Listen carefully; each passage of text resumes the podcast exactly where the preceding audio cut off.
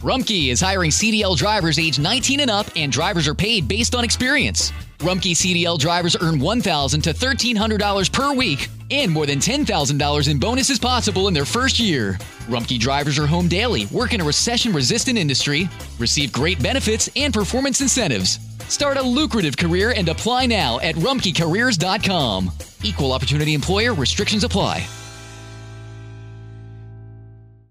Xavier University is tackling Ohio's nursing shortage by giving individuals with non nursing bachelor's degrees an opportunity to accelerate into the profession. Whether you studied accounting, biology, marketing, or anything in between, our ABSN program can prepare you for nursing practice in as few as 16 months. So if nursing is your calling, now's the time to answer it. Enroll for one of three terms at our locations in Cincinnati, Cleveland, or Columbus. Search Xavier ABSN to apply. Vamos a abrir la Biblia en Lucas 15, versículo 11. Esta es la enseñanza número 4 de las parábolas de Jesús. Y vamos a hablar hoy de una de las parábolas más hermosas que hay en la Biblia, y es la parábola del Hijo Pródigo. Y vamos a leer Lucas 15, versículo número 11. Dice así, un hombre tenía dos hijos. Y el menor de ellos dijo a su padre, Padre, dame la parte de los bienes que me corresponde, y les repartió los bienes. Y no muchos días después, juntándolo todo el hijo menor, se fue lejos a una provincia apartada, y allí desperdició sus bienes viviendo perdidamente. Y cuando todo lo hubo malgastado, vino una gran hambre en aquella provincia y comenzó a faltarle. Y fue y se arrimó a uno de los ciudadanos de aquella tierra, el cual envió a su hacienda para que apacentase cerdos, y deseaba llenar su vientre de las algarrobas que comían los cerdos, pero nadie le daba. Y volviendo en sí, dijo, ¿cuántos jornaleros en casa de mi padre tienen abundancia de pan y yo aquí perezco de hambre? Me levantaré e iré a mi padre y le diré, Padre, he pecado contra el cielo y contra ti. Ya no soy digno de ser llamado tu hijo, hazme como uno de tus jornaleros. Y levantándose vino a su padre, y cuando aún estaba lejos, lo vio su padre y fue movido a misericordia. Y corrió y, y se echó sobre su cuello y le besó. Y el hijo le dijo, Padre, he pecado contra el cielo y contra ti. Ya no soy digno de ser llamado tu hijo.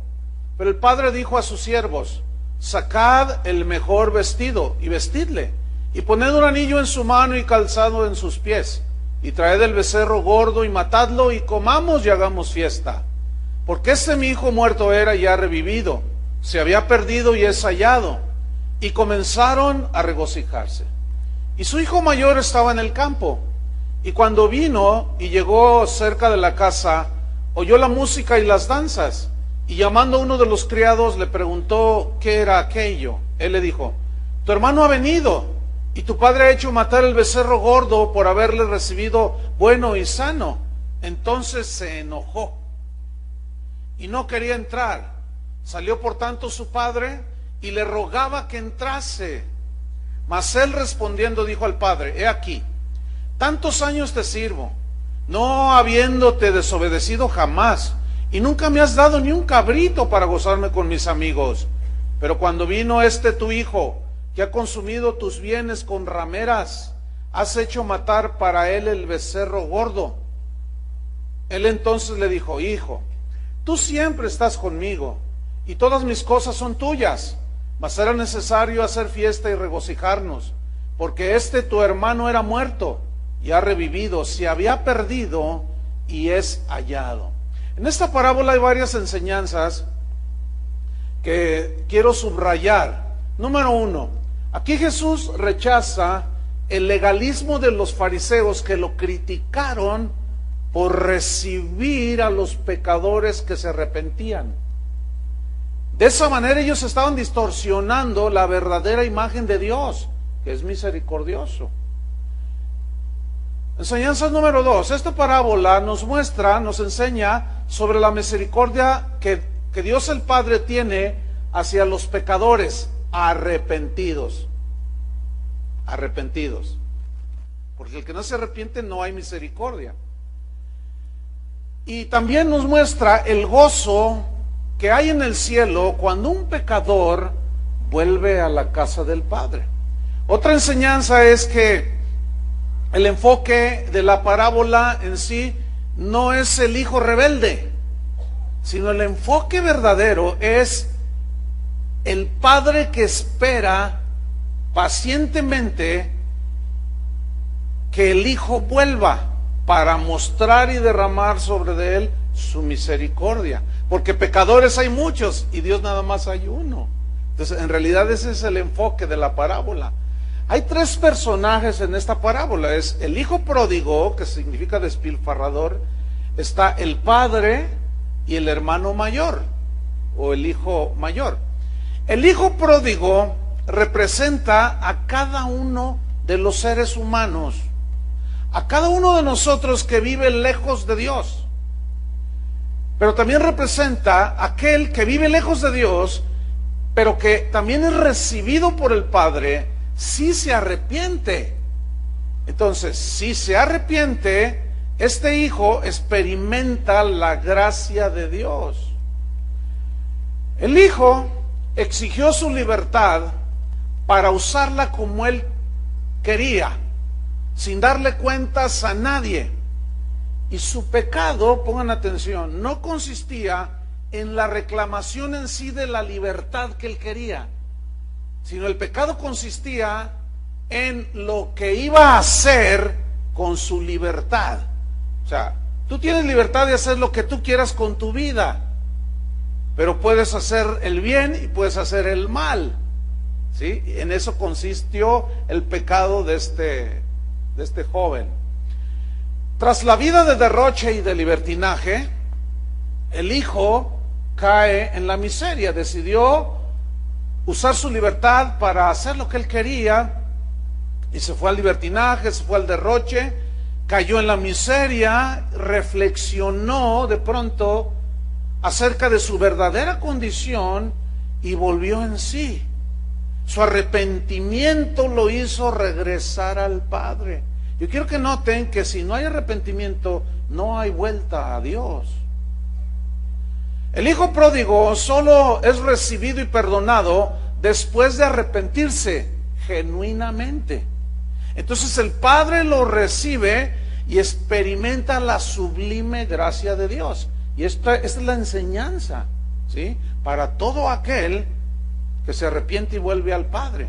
Entonces aquí vemos que el Padre es verdaderamente el personaje central de la parábola, porque representa a Dios. Un Dios que hace resaltar su misericordia, un Dios que se presenta no como un Dios eh, dictador y prepotente que nos muestra el camino eh, correcto, nos muestra el camino correcto, pero a la vez nos deja libres para que escojamos con cómo y con quién queremos caminar. Entonces es un Dios que nos da esa libertad. Entonces en esta imagen se explica cómo Dios en el momento que alguien clama a Él por su misericordia en arrepentimiento y pide su perdón, en esta parábola se ve cómo el Señor lo acepta, lo perdona sin reproche alguno. Cualquier pecado, no hay pecado que la sangre de Cristo no pueda perdonar. Y el hermano mayor es el personaje que menos participa en la parábola, además en los últimos versículos pero representa a todos aquellos, pongan atención, que están en la casa del Padre, pero manifiestan orgullo y falta de misericordia con sus hermanos que pecan y que llegan a la casa del Padre y pudieron haber cometido un pecado horrendo y Dios los perdona y Dios los comienza a restaurar y Dios los comienza a usar y de pronto el que siempre ha estado dice, ¿y yo qué? Yo siempre he sido fiel. Pero en realidad tiene soberbia, en realidad tiene envidia, en realidad tiene celos. Y saben de que también hay un montón de esos metidos en las iglesias. Bien, vámonos al estudio de la parábola. Lucas 15. Miren, En el versículo 1, versículo 1 al 10, allí Jesús eh, menciona dos parábolas. En realidad son tres parábolas que hablan del mismo tema, de un pecador que es encontrado, ¿sí? Y vuelto al seno del Padre. Pero son tres parábolas las que Jesús usa. En el versículo 1 de Lucas 15, ahí está la razón del por qué dijo las parábolas. Dice, se acercaban a Jesús todos los publicanos y pecadores para oírle. Fíjate, lo peor de la sociedad de ese tiempo, se, se juntaron alrededor de Jesús para oírle. O sea, tenían hambre de Dios. Versículo 2. Y los fariseos y los escribas murmuraban, diciendo, este a los pecadores recibe y con ellos come. Versículo 3 hasta el 10, Jesús entonces dice, le refirió una parábola diciendo, ¿Qué hombre de vosotros, teniendo cien ovejas, si pierde una de ellas, no deja las noventa y nueve en el desierto y va tras la que se perdió hasta encontrarla? Y cuando la encuentra, la pone sobre sus hombros, gozoso. Y al llegar a casa reúne a sus amigos y vecinos, diciéndoles, gozaos conmigo, porque he encontrado mi oveja que se había perdido. Os digo que así habrá más gozo en el cielo por un pecador que se arrepiente que por 99 justos que no necesitan de arrepentimiento o que ya están en la casa del Padre. ¿O qué mujer dice que tiene 10 dracmas? O sea, son monedas, ¿sí? Se pierde una dracma, no enciende la lámpara y borra y barre la casa y busca con diligencia hasta encontrarla.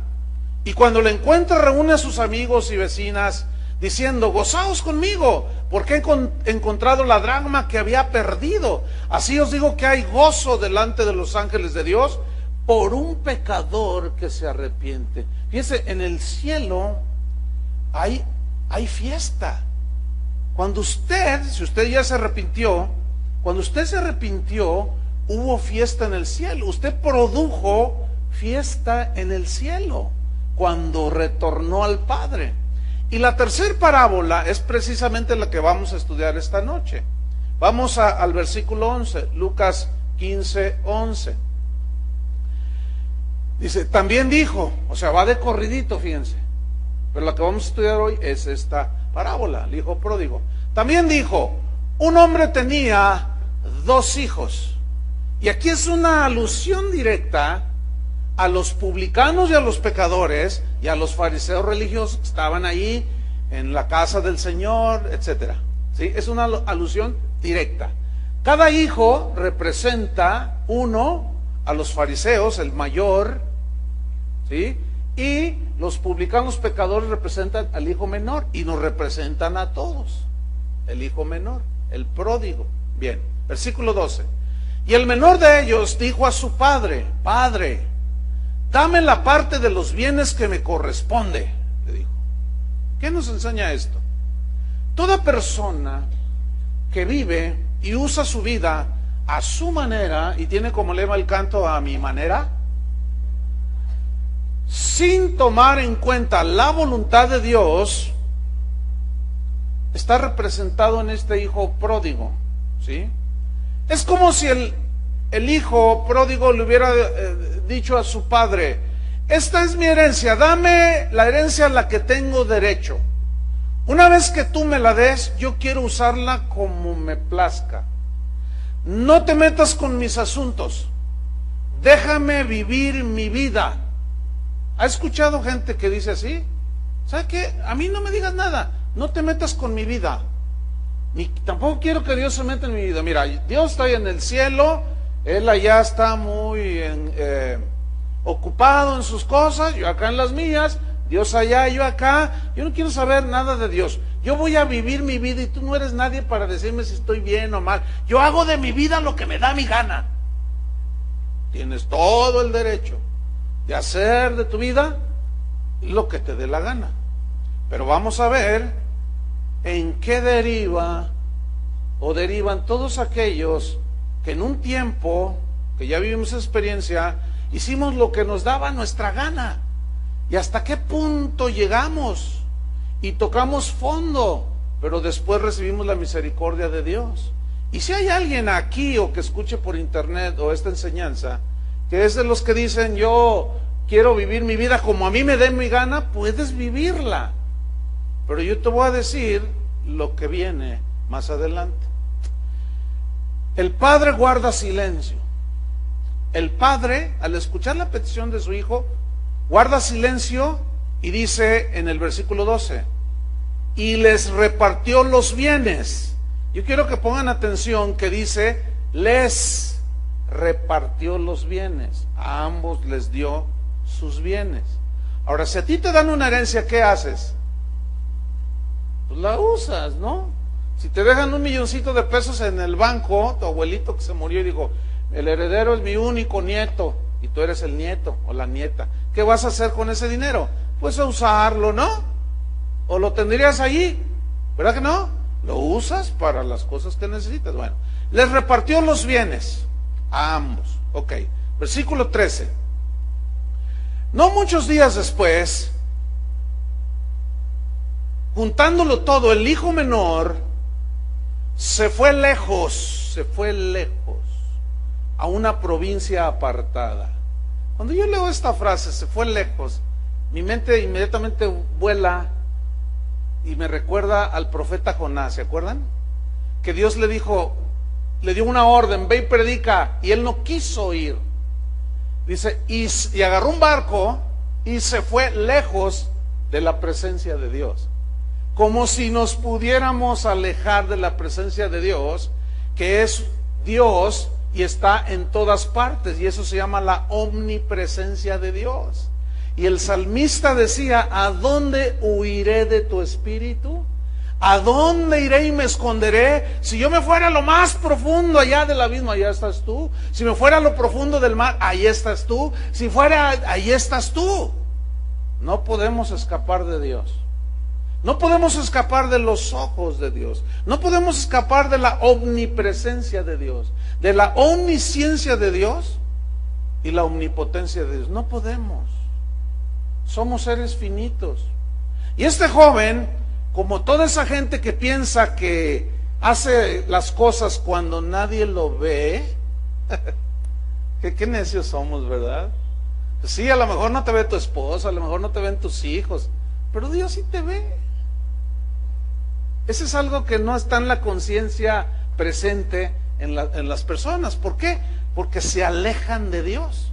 Entonces se fue lejos a una provincia apartada, lejos, donde había puros habitantes que vivían lejos de Dios. Y cuando tú te juntas con gente que está lejos de Dios, lo más seguro es que te alejas más de Dios. Y se fue lejos, a una provincia apartadora. Vamos a notar aquí que el padre de este joven no hizo el intento de detenerlo. Esto es muy importante. No le dijo como cuando los hijos chantajean a los padres. Si no me das tanto, me largo de la casa. Entonces la señora, ¿verdad? Pues claro, pues es su hija, ¿no? La mamá, no, pues se le hinca la hija. No te vayas, le dice. Tú eres la razón de mi vida. Y la muchacha, pues eh, entonces déjeme llegar a la hora que a mí me dé mi gana. Si son las cuatro de la mañana, usted no se mete en mi vida. Hija, pero es que no te conviene. Pues si no, me largo de la casa. Ay, hijita, ay, hijita, ay, señora. Se deja chantajear por la hija, se deja chantajear por el hijo. A veces hay en ocasiones que me preguntan, pastor, ¿qué, ¿qué hago conmigo? Siempre me está amenazando que se vaya, que se largue. ¿Qué puede hacer? Claro, si es un niño de cinco años y agarra su morralito, ya me voy, mamá, ándale, venga, si lo mete y lo baña, le da su lechita y a dormir. Pero si ya es un joven como este, ya mayor de edad, se vaya. Claro, algunos que probablemente estén en una situación dirán, no, sí, qué fácil, dice el pastor, que se vaya. Yo también tengo hijos, ¿eh? Y nunca me dejé chantajear. ¿De dónde saqué ese principio? De aquí.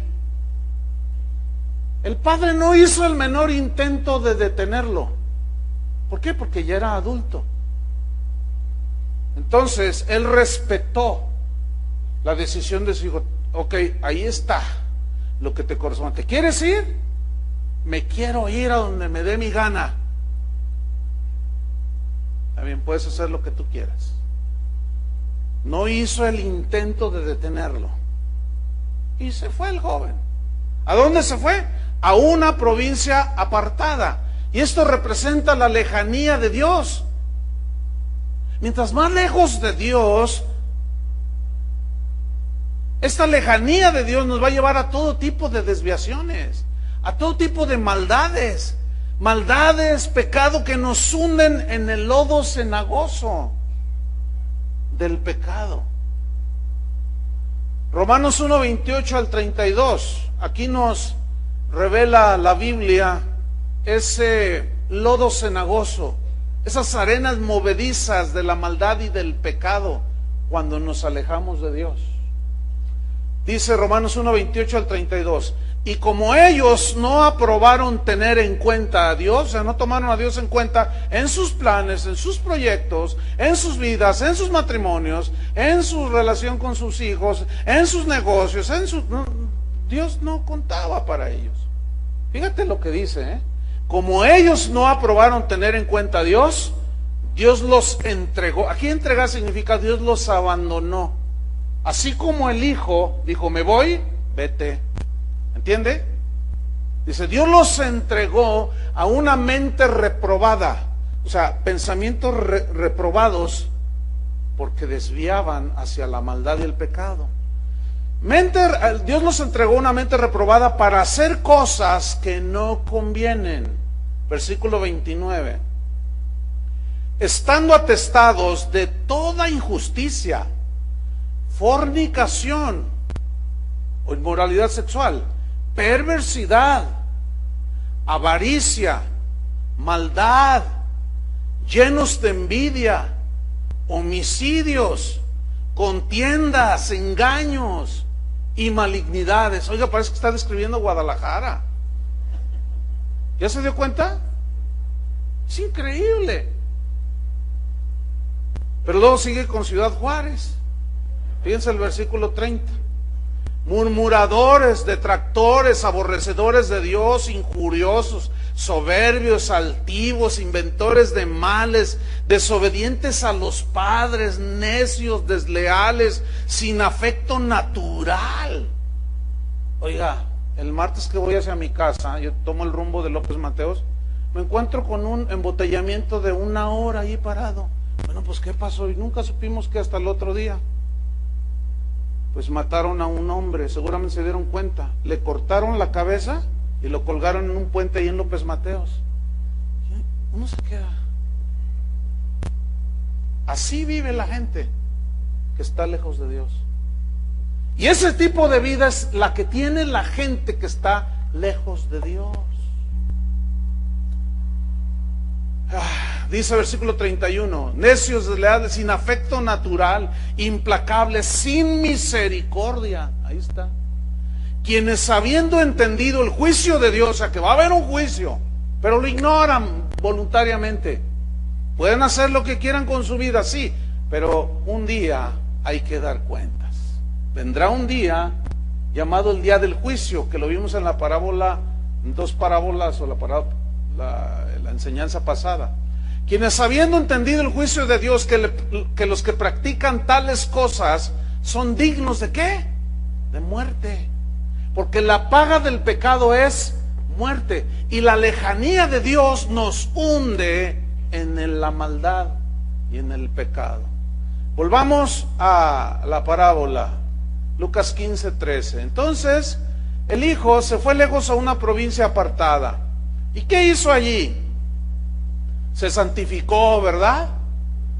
Se empezó a producir los frutos de Dios. No, no, no, no, no. Dice, y allí desperdició, significa derrochar aquí, y allí en esa provincia, lejos de Dios, desperdició sus bienes viviendo perdidamente. Y aquí perdidamente significa en libertinaje total. Sin darle cuenta ni a su padre ni a su madre, a nadie. Vivió como quiso. Se fue a Las Vegas. Ahora, este versículo de Lucas 15, 13, en una versión que se llama versión israelita o mesiánica, judíos cristianos, que hicieron una traducción, en Lucas 15, 13 se lee de esta manera. Tan pronto como pudo convertir su hacienda, su parte en dinero, o sea, significa que lo que recibió fueron bienes en especie, pudieron haber sido tierras, pudieron haber sido joyas. Dice, y tan pronto como pudo convertir su parte en dinero, el hijo menor se fue a un país lejano, donde derrochó su dinero viviendo una vida desenfrenada. Nadie le puso, no, nadie, no tenía freno, no se detenía para nada. Hacía lo que todo aquel que está lejos de Dios hace. Bien. Aquí hay algo importante de subrayar. Donde dice bienes, dame los bienes que me corresponden. Y le repartió, le repartió sus bienes. Esa palabra bienes, encontré algo muy interesante, fíjese. Se traduce de un vocablo griego que es bios, con B grande. Y bios, su significado primario es vida. Pongan mucha atención, vida pero también incluye los medios de sustentar la vida. O sea, el dinero, las cosas para sustentar la vida. Pero a mí me llama la atención que su significado primario es vida, vida. Ahora, él lo que recibió del Padre, lo, como dice la, la versión israelita, cuando pudo convertir su parte en dinero, dinero, entonces él tenía dinero en sus manos. Ahora, el dinero, hermanos, representa vida. ¿Por qué el dinero representa vida? Yo le he explicado en otras ocasiones. El dinero representa vida por esto. Porque usted trabaja siete días a la semana. ¿Sí? Entonces el, el viernes o cada 15 días le entregan a usted un cheque o un sobre con dinero. Y ese dinero representa toda la inversión que usted hizo de su vida. Ocho horas metido en la oficina o vendiendo ahí en el departamento aquel, qué sé yo. Y eso representa sus fuerzas, representa su fuerza intelectual, su inteligencia, su fuerza física, representa su tiempo, es decir, usted invirtió parte de su vida, ¿cierto? Entonces le fue entregado dinero.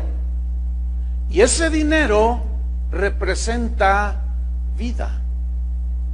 Ahora, si ese dinero lo recibe en la semana, el, viernes o, o en la quincena, y usted toma ese dinero, que es su vida, y usted tiene esposa, tiene hijos, tiene una mamá anciana, tiene un papá anciano, qué sé yo. Usted tiene responsabilidades con los suyos. Entonces usted toma ese dinero y usted se va con sus amigotes, se va al estadio de las Chivas, se gasta media quincena en una noche, piensa bien lo que está haciendo con su vida. ¿Qué? malgastando su vida, derrochando su vida. Escúchenme bien, eso es un pecado grave.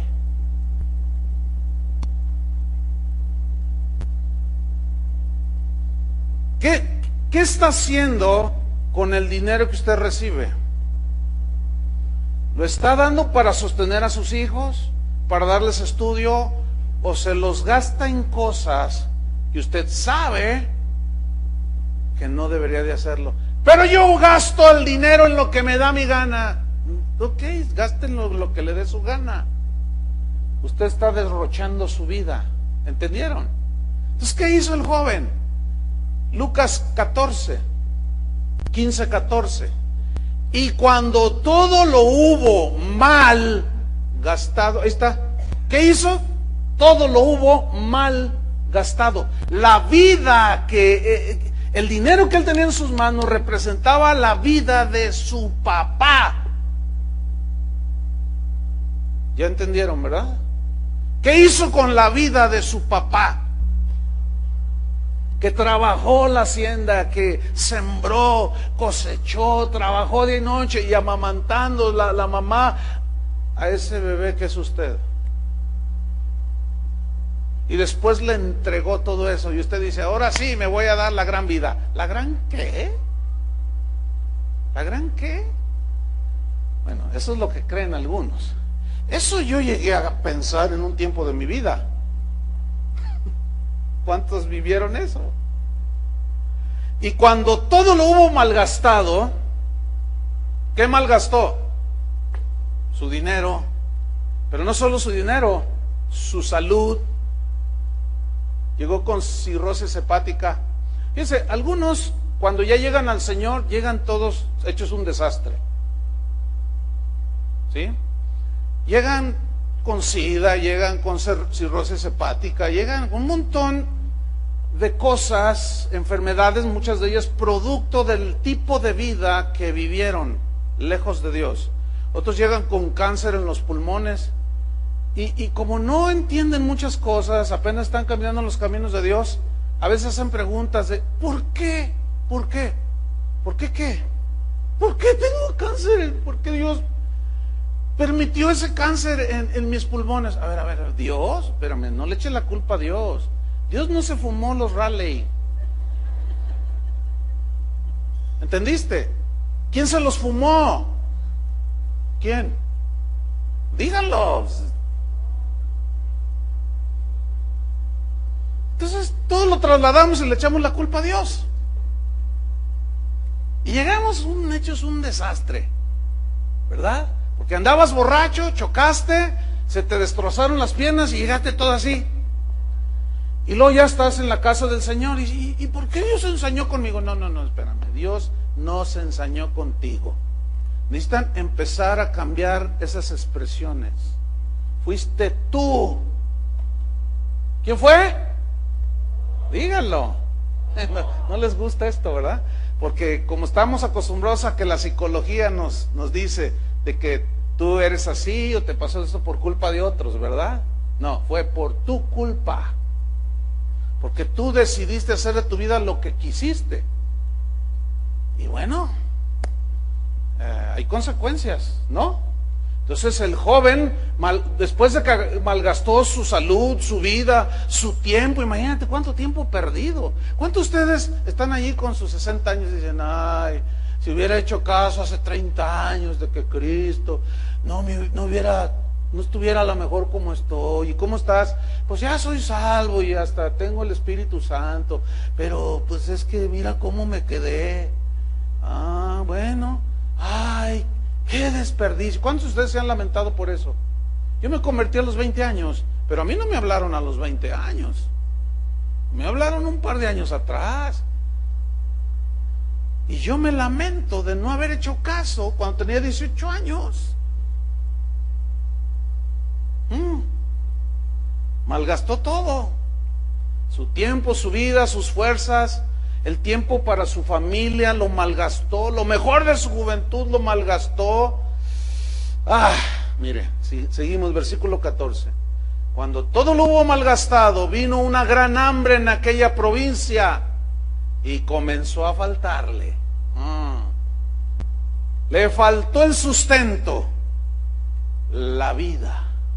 Le faltó con qué sostener lo poco de vida que le quedaba a este el vacío comenzó a llegar, la inseguridad apareció, el temor se apoderó de su corazón. If you have loved ones that rely on your income, you need life insurance. But finding the best quote shouldn't take a lifetime.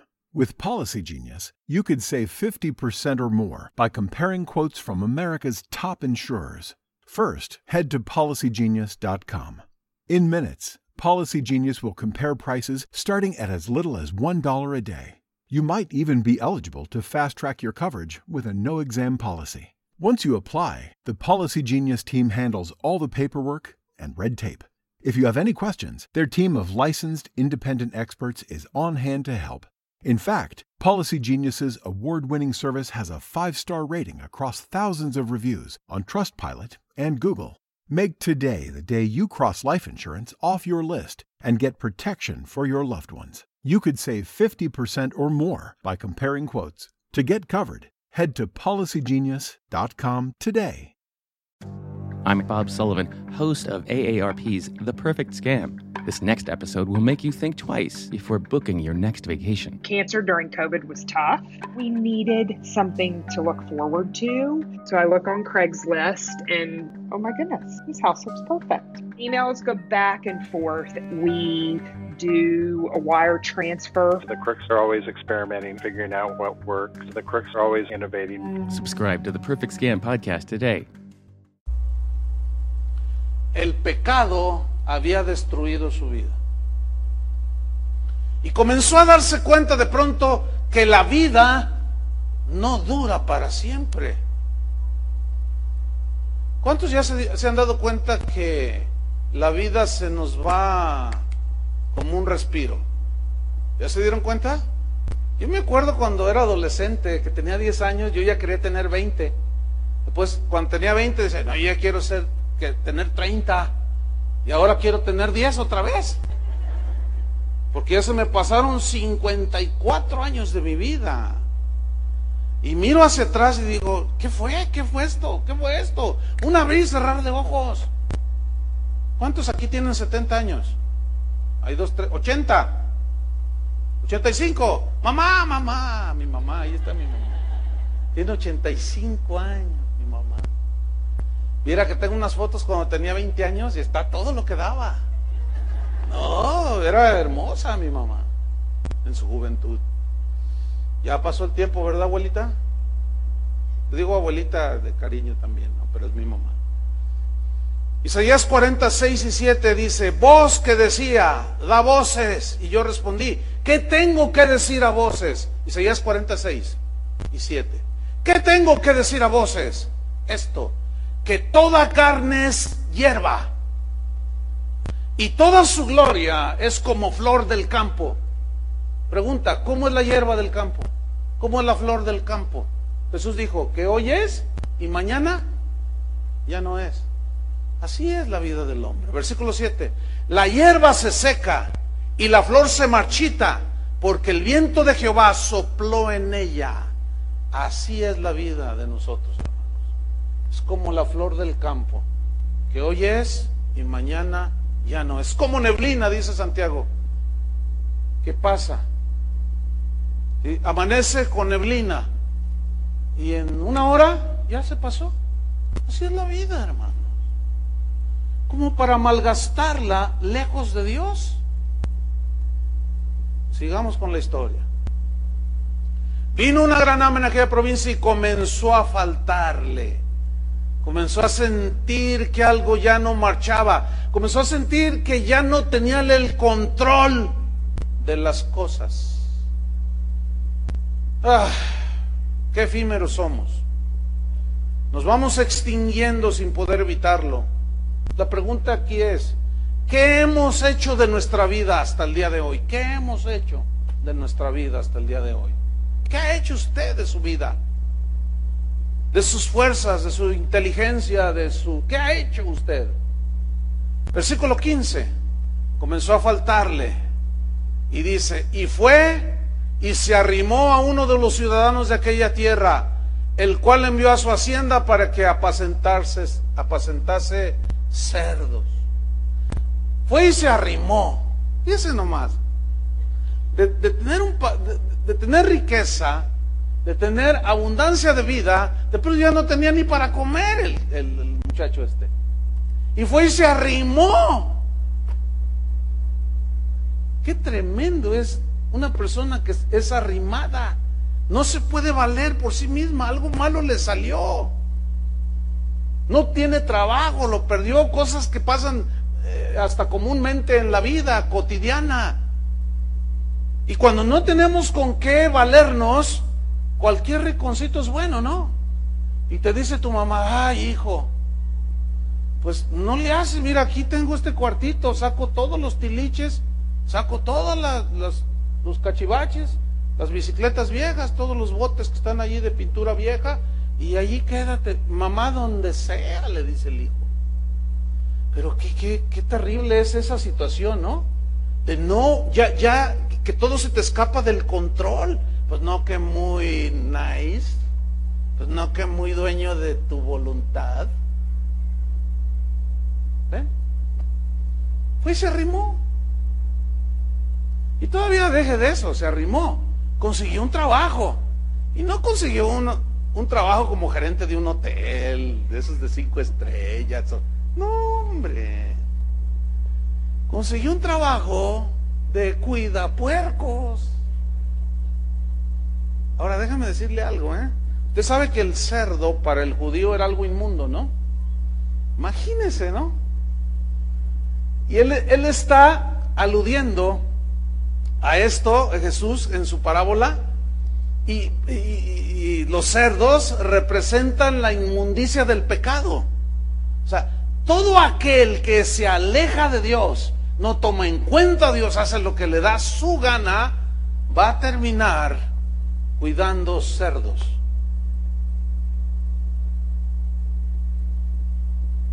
Repito, representa la inmundicia del pecado. La vida de este joven iba en caída libre, rumbo al abismo. ¿Todo cómo empezó? Con una decisión. Dame lo que me corresponde, quiero hacer lo que me da mi gana. Caída libre, versículo 16 y deseaba llenar su vientre de las algarrobas que comían los cerdos, pero nadie le daba. O sea, todavía no llegaba la quincena y no tenía. Las algarrobas son, son especies de vainas con las que alimentaban a los cerdos. Pero cuando había hambruna, la gente más pobre comía este, ese tipo de vainas. Pero fíjese hasta dónde llegó este. Ni siquiera podía comer las algarrobas que comían los cerdos. Porque seguramente el dueño de los cerdos, el que lo contrató, lo estaba vigilando. ¡Ey, deja ahí! es que mi puerquito se me va a enfermar, si se va a desnutrir. Imagínate querer comer lo que sea. El joven había tocado fondo en su caída. Había tocado fondo. Yo no sé en qué situación está usted. No, no, yo no lo puedo saber. Dios sí. Yo no sé si usted está empezando a, a despeñarse en el abismo. Yo no sé si va a la mitad o ya tocó fondo. O aún más allá, ya tocó fondo, pero ya volvió en sí. Yo no sé dónde está su situación, pero escúcheme bien. Si usted se aleja de Dios, si usted no toma en cuenta a Dios y vive la vida como usted le da su gadarena gana, el gadareno era un endemoniado que destrozaba todo. Bueno, si usted vive así, usted va en caída. No le puedo decir de otra manera. A lo mejor ahorita usted ya está a punto de, llegar, de tocar fondo. No, no lo sé. Pero esta historia, esta historia es qué sabiduría de Jesús de enseñar esto. La manera en que lo plantó, lo explicó a todos los que lo oían. Maravilloso, ¿no creen? Tocó fondo en su caída, versículo 17. Dijo, ya no puedo más. Algo hice mal. ¿No vemos que el joven comenzó a echarle la culpa a su papá? ¿No vemos que responsabilizó a nadie? No. Versículo 17 dice, y volviendo en sí, esta frase en el griego significa también recapacitando. ¿Qué es recapacitar? hacer cuenta. ¿Sí? O sea, estás recapacitando, estás reflexionando, a ver, ¿qué hice de mi vida? ¿Dónde empezó mi caída? Y empezó a, a volver en sí. Empezó a darse cuenta de su verdadera situación. Comenzó a darse cuenta al caer en sí que había sido un insensato, que había sido un tonto, que teniendo todo tan cerca en la casa de su padre, él había tomado una decisión trágica y volvió en sí. Significa también tomó conciencia de su terrible realidad. Dijo, ese soy yo. Y a lo mejor se miró en el espejo. Y si se llamaba Pepe, Pepe, eres un tonto. Ni siquiera comida de cerdos puedes comer. Te volviste loco. Y mirándosele en el espejo, no sé qué tantas cosas haría. Pero esto de, volver en sí habla de que se tomó un tiempo en el que reflexionó. Bueno, algunos de ustedes necesitan reflexionar respecto a su matrimonio, ¿eh? Porque tal vez están a punto del despeñadero. Y si no vuelven en sí, pueden perder su familia. Escuchen, aunque sean cristianos. ¿Por qué? Por las malas decisiones que tomamos. No, no, no, tranquilo. Recapacite. Vuelva en sí. Antes de tomar ese dinero que no le corresponde, piénselo dos veces. Ahora, si ya lo robó, bueno, al rato vamos a ver que Dios perdona todos los pecados, pero si lo agarra la policía, no le eche la culpa a Dios. Si lo meten a la cárcel, no diga, ay, ¿por qué si soy tu hijo? Porque así algunos dicen, ¿no? Sí, mi hijo, tu, tu cuenta conmigo está saldada, pero con los hombres no.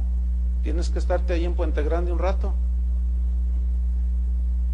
¿Ve? Por eso hay que reflexionar, hay que recapacitar. Volviendo en sí dijo, fíjate, comenzó a analizar las cosas. Dijo, ¿cuántos jornaleros en casa de mi padre tienen abundancia de pan?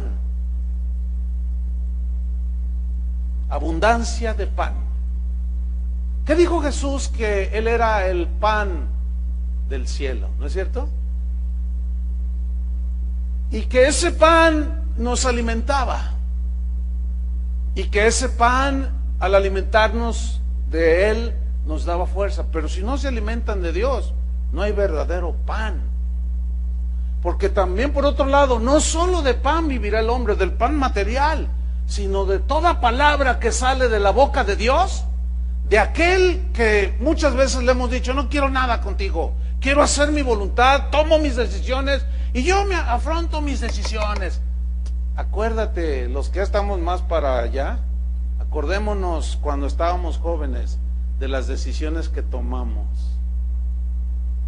Así rápidamente, ya pasó la película. ¿Qué decisiones tomaste en aquellos años mozos? Donde te subías en tu auto y como los muchachitos de ahora, ¿verdad? Son los que más se matan en los choques que, piensan que el mundo es de plástico, no sé, y van a 180 por hora en López Mateos y borrachos, y se sienten dueños de todo. Y vean lo que puede hacer una mala decisión. Hay consecuencias de esas malas decisiones. Entonces el joven comenzó a, volver en sí. Dice, en la casa tienen abundancia y aquí perezco de hambre.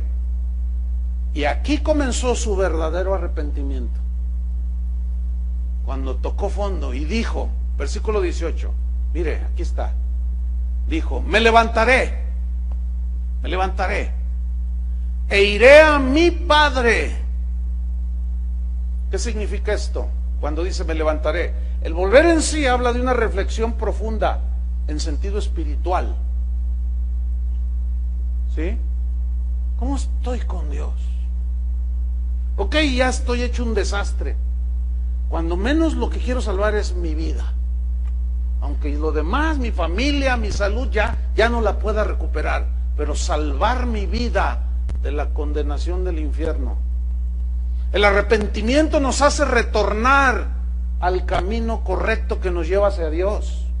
Escuchen esto, si no hay arrepentimiento genuino, no hay retorno a Dios. Las religiones engañan a la gente, traiga dinero. Los de enlace dicen, pacte con Dios. Y te engañan, te mienten. Así no se acerca uno a Dios. Así no se recibe el perdón de Dios, ni las bendiciones de Dios. Las bendiciones y el perdón de Dios se reciben cuando nos arrepentimos de nuestros pecados, no pagando dinero, no comprando indulgencias, no haciendo buenas obras. No, eso es un engaño de las religiones.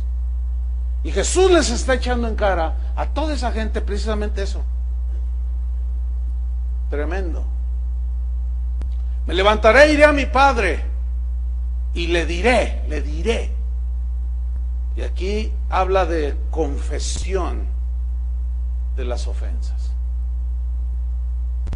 Aquí el Padre, eh, bueno, dice, le diré, Padre, he pecado contra el cielo y contra ti. Noten que hay dos direcciones a las cuales el pródigo reconoce que pecó contra su papá, contra su padre terrenal y contra el cielo, o sea, contra Dios.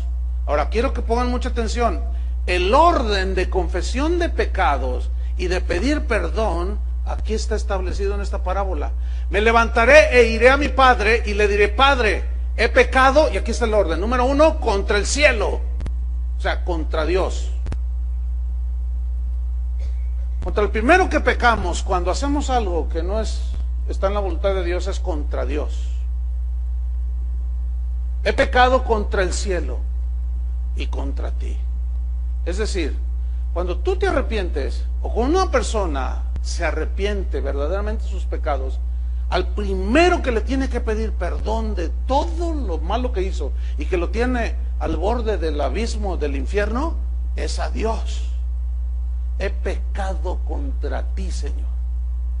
Y en ese momento de arrepentimiento genuino, dice la Biblia que Dios nos perdona nos limpia nuestros pecados y nos da, nos produce uno de los milagros más grandes que un ser humano puede experimentar, nacer de nuevo, es decir, nacer para Dios, retornar a Dios del que nos alejamos cuando empezamos a crecer de niños. Pero escúcheme bien, después de que se le pide perdón a Dios, hay que pedir perdón a su esposa, a la que engañó 20 veces, a los hijos a los que descuidó. Algunos de ustedes se han reconciliado con Dios, pero nunca han pedido perdón a su esposa, a su padre, a su madre, al patrón, al compadre que le fuiste desleal, qué sé yo. Arreglen las cuentas bien, porque nuestra vida también está en un hilito. Ese es el orden. Padre, le diré, Padre, pecado contra el cielo, contra Dios y contra ti, o sea, el que ofendimos. Entonces se pide perdón a Dios y a los que hemos ofendido. Ese es el orden. Versículo 19, sigue hablando este muchacho y dice, ya no soy digno de ser llamado tu hijo. O sea, ya allí tenía otra actitud totalmente distinta. La otra, la primera vez dijo, Padre, dame lo que me corresponde. Con soberbio, orgullo. Voy a vivir mi vida. Y aquí ya cambia el tono. Ya no soy digno de ser llamado tu hijo. Hazme como a uno de tus jornaleros. No me importa, pero dame entrada a tu casa, papá. Eso significa que el verdadero arrepentimiento produce total humillación. El que no se humilla delante de Dios no puede recibir la gracia de Dios. Hay gente que ha hecho de toda su vida, ha vivido la vida como le ha querido y todavía le reclama a Dios. A ver, si en verdad fueras Dios, ¿por qué permites esto? ¿Y por qué? A ver, ¿por qué no acabas con el diablo? A ver, y empiezan a vociferar un montón de tonterías. Pero él, en un una total humillación, reconoce sus pecados y empieza a clamar a Dios su perdón. Versículo 20.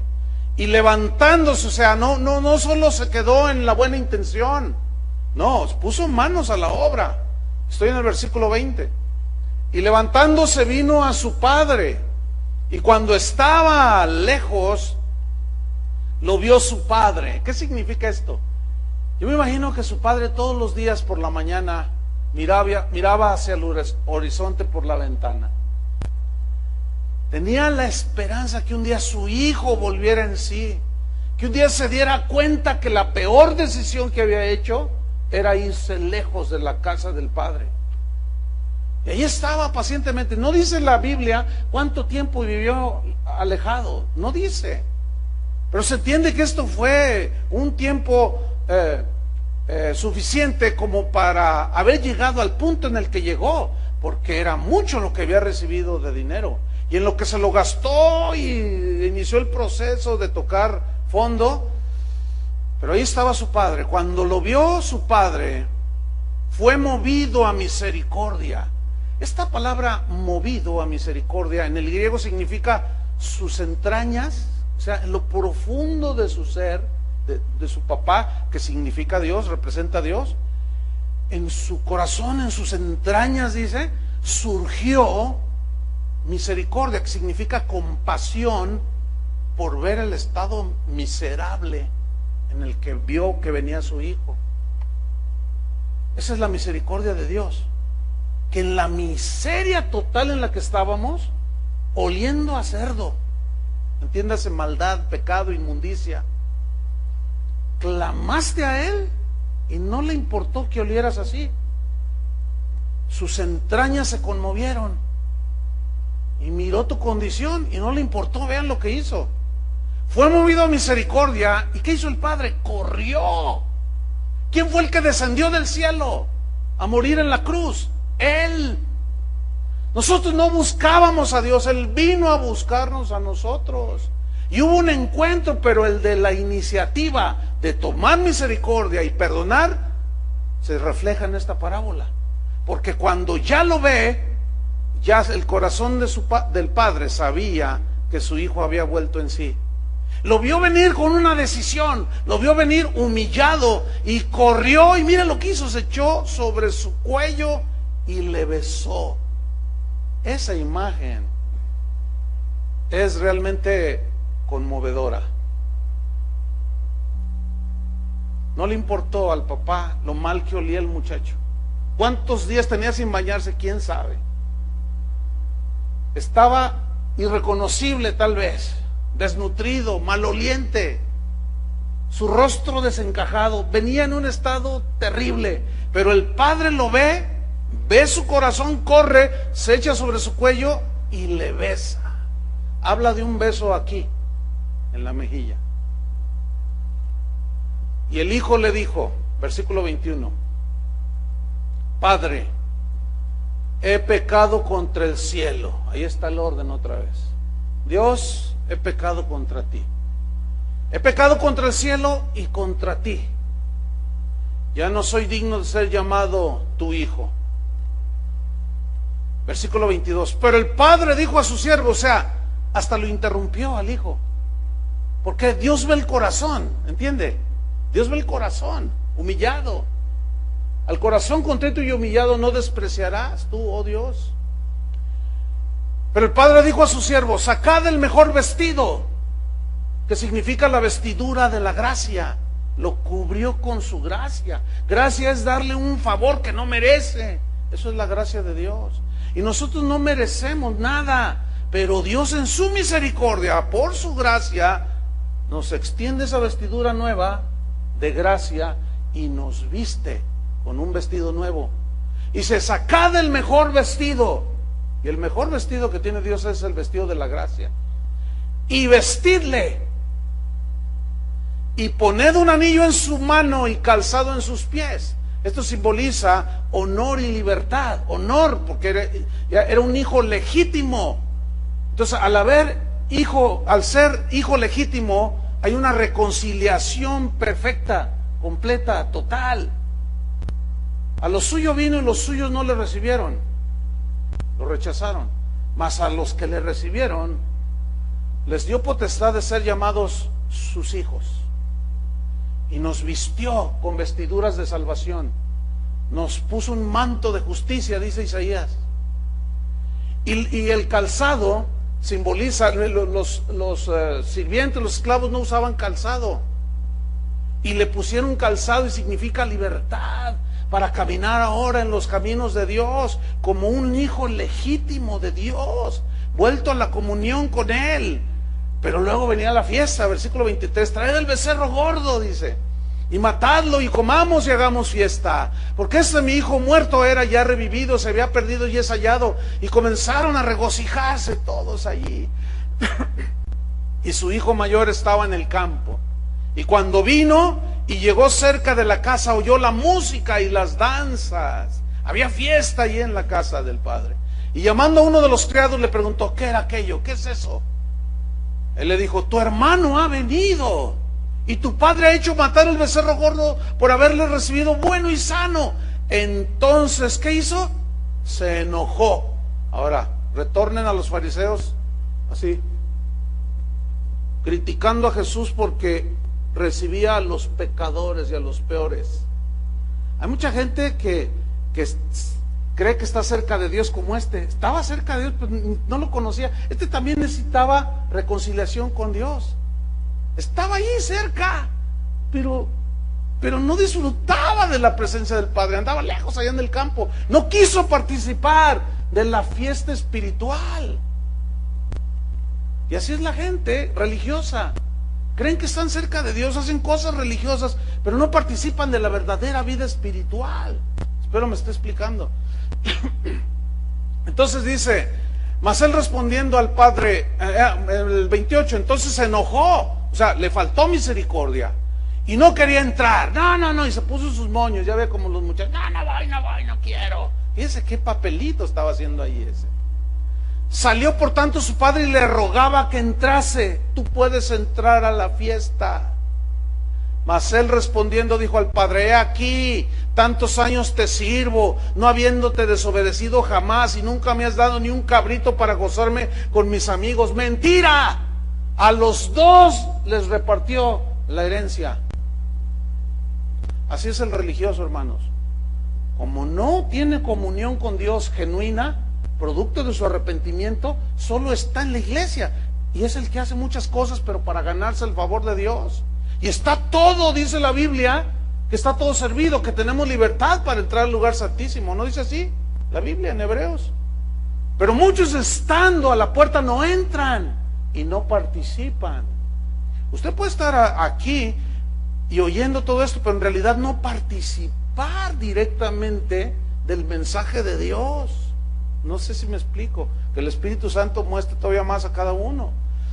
Entonces dice, tú nunca me has dado ni un cabrito, mentiroso, versículo 30, pero cuando vino este tu hijo, fíjate cómo el desprecio, ¿eh? Que ha consumido tus bienes con rameras, fíjate cómo le dice, con prostitutas, has hecho matar para él becerro gordo, en otras palabras, como dice una versión, qué injusto eres, pregunta, ¿es Dios injusto? ¿Qué no les dio a ambos la heredad? ¿Que ambos no les dio la libertad para hacer? El otro decidió usarla mal y el otro decidió no usarla. Así. ¿Será Dios injusto? No. Él entonces dijo, hijo, tú siempre estás conmigo y todas mis cosas son tuyas. Mas era necesario hacer fiesta y regocijarnos, porque este tu hermano era muerto y ha revivido. Se había perdido y es hallado. La parábola de las ovejas dice, 99 que están ahí en el redil, ¿para qué ya están ahí? Yo voy por la que está perdida. Dios está interesado en el pecador que todavía no se arrepiente. También está interesado en el que ya se arrepintió, pero está interesado Dios en que disfrutes la herencia espiritual. Efesios dice que hemos sido bendecidos con toda clase de bendición espiritual en los lugares celestiales con Cristo. Paz. ¿Quién tiene paz aquí? Esa no se puede comprar. ¿Puedes dormir a gusto? ¿Te, sientes seguro en, medio de la inseguridad que se vive en el mundo? ¿Cómo está tu vida? Conclusión. ¿Cuál es el Dios que vemos en esta parábola? El Dios de la misericordia y el perdón. Y mientras Jesús no venga, el Dios de la misericordia y el perdón estará esperando que vuelvas en sí. Una vez que Cristo venga y se desenlace el final, ya no habrá tiempo. Será demasiado tarde. Vendrá el juicio de los justos y los injustos, los malos y los buenos, los feos y los bonitos, los limpios y los sucios. Ahorita, ahorita es el tiempo. Pero yo no puedo volver en sí por ti. Si yo pudiera, yo reflexionaría por algunos de ustedes aquí y me retornaría a Dios. Pero no se puede, yo no puedo hacer absolutamente, ni tu vecino que está a un lado, nadie, solamente tú. Oremos. Señor, te damos las gracias por tu palabra que nos confronta, nos habla con claridad. Padre, tú conoces el corazón y la condición de cada uno de los que estamos aquí. Y seguramente todos en alguna parte nos identificamos en esta parábola, nos vemos retratados allí. Tal vez somos como el eh, pródigo, otros como el hijo que está aquí pero que no disfruta, no vive la vida espiritual. Si somos como el pródigo que estamos despilfarrando nuestra vida, haciendo lo que queremos sin tomarte en cuenta, esta historia nos revela el fin de todos aquellos que se van a una lejana provincia, un país lejano, lejos de Dios.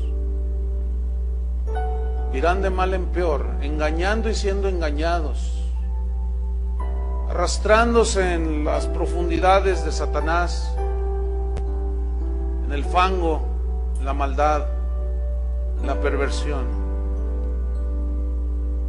Pero si volvemos en sí, en, nosotros mismos, si recapacitamos, si hacemos un recuento, un balance sensato,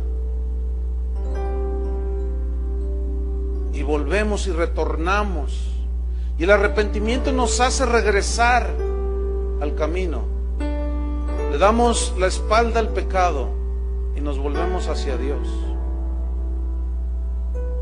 Vuelve a Dios, esa es la, la enseñanza hoy, que el Dios de la misericordia y el perdón te recibirá. Por eso es algo que cada quien hace de una manera personal. Nadie puede presionar a nadie. Levanta la mano, acepta. No, no, no, no, no. No, el Espíritu Santo es el que convence de pecado, de justicia y de juicio. Dejemos que el Espíritu Santo haga su trabajo. Señor, sabemos que eres el Dios de la misericordia. Y entre tanto, entre tanto Jesús no vuelva para el desenlace de los tiempos finales, hay misericordia y perdón, hay gracia en ti, Padre. Gracias, Señor, por revelarte como el Padre de misericordia, Dios de toda consolación, Dios de toda gracia. Gracias, Señor, que todavía estás esperando, mirando hacia lo lejos que retornemos humillados delante de ti. La sangre de Cristo limpia nuestros pecados, Señor, y nos vuelva a la casa del Padre. En el nombre de Jesús. Gracias. Amén. Que Dios los bendiga.